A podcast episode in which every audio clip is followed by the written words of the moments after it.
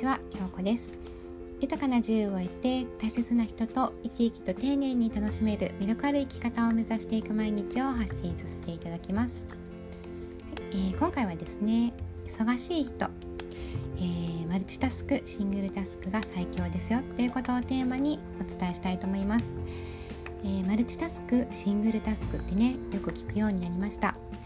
えー、一時期はマルチタスクがすごくね崇められていたこともありましたし、まあ、でも今はどちらかというとシングルタスクの方がねいいと言われていますよね。でこのマルチタスクとシングルタスクをうまく併用できたなら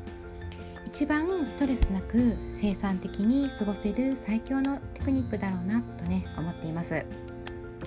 えー、あっちに行ってこっちに行ってとね複数の物事を並行して、まあ、同時に処理対応していくことをマルチタスクと言います、まあ、仕事でもそうですし、まあ、家事育児でも現代人は至る所でマルチタスクを使っていると思います。ちなみに主婦の方は皆さんねほぼマルチタスクですよね。こう家事をしながら育児をするのは当たり前。というかねまあそうせざるを得ないですよね。きっと気づかれてない間に主婦の皆さんはマルチタスクの能力がねどんどんどんどん上手になってねどんどんどんどん開花していってね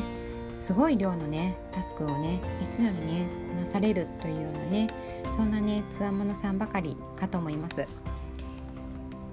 ねこのマルチタスクっていうのは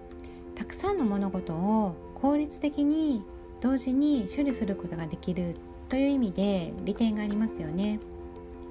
こう一つ一つやっていたら時間がかかるというようなこともマルチタスクをこう一石二鳥的なね考えで使えるとかなり効率的です。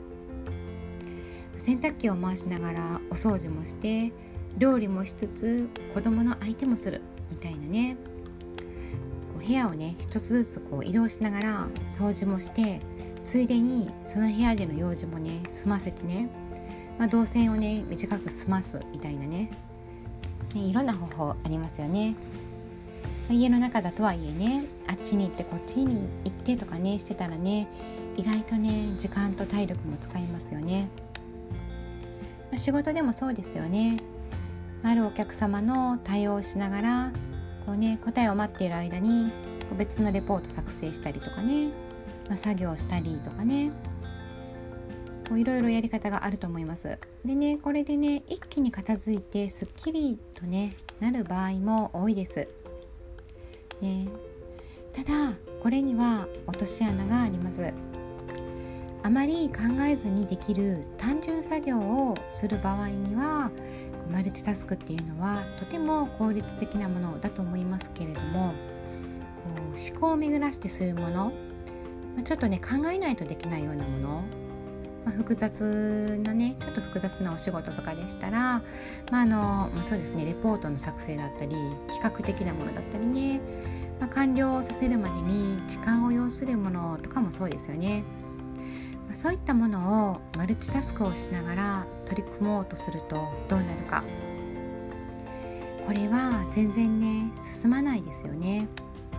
しかも途中で切れては違うことをしまたね戻ってきた頃には